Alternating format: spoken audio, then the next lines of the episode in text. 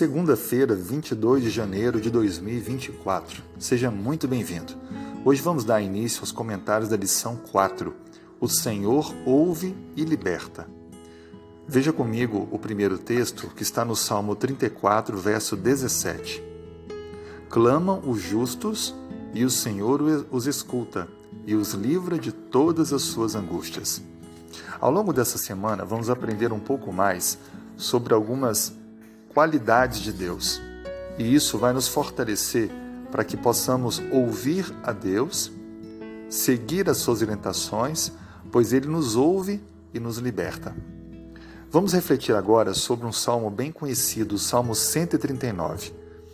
A Bíblia descreve que nesse salmo Deus ele tem onipotência, onipresença e onisciência. Vamos ler pelo menos três versos o verso 4, o verso 8 e o verso 16. Verso 4: Ainda a palavra não me chegou à língua, e tu, Senhor, já a conheces toda. Verso 8: Se suba aos céus, lá estás. Se faço a minha cama no mais profundo abismo, lá estás também. E o verso 16: Os meus os teus olhos me viram a substância ainda informe e no teu livro foram escritos todos os meus dias, cada um deles escrito e determinado, quando nenhum deles ainda havia. Deus é onisciente, onipresente e onipotente. O conhecimento de Deus sobre nós é tão amplo que está além do nosso próprio autoconhecimento. Deus também está em todo lugar. A sua presença está em toda parte. Ele não apenas criou o universo, mas também o sustenta. Ao Deus saber de tudo, conhecer tudo, estar em toda parte e poder fazer qualquer coisa, temos a certeza que Ele nos ouve e nos atende.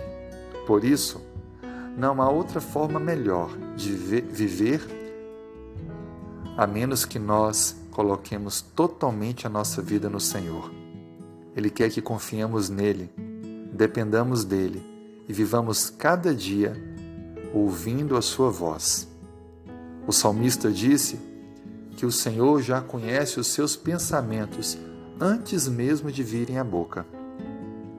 Deus sabe tudo o que pensamos e desejamos.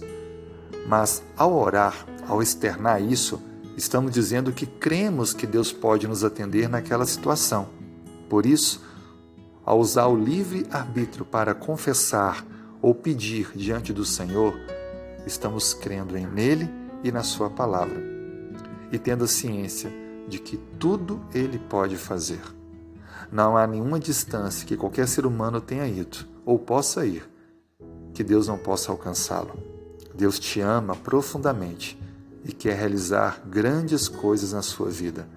Entregue hoje seu coração ao Senhor e viva um relacionamento com Ele de amor, amizade e dependência. Vamos orar? Obrigado, Senhor, pela vida. Obrigado pelo teu poder, onipotência e onipresença. Guie os nossos passos, esteja diante de nós. Oramos em nome de Cristo. Amém.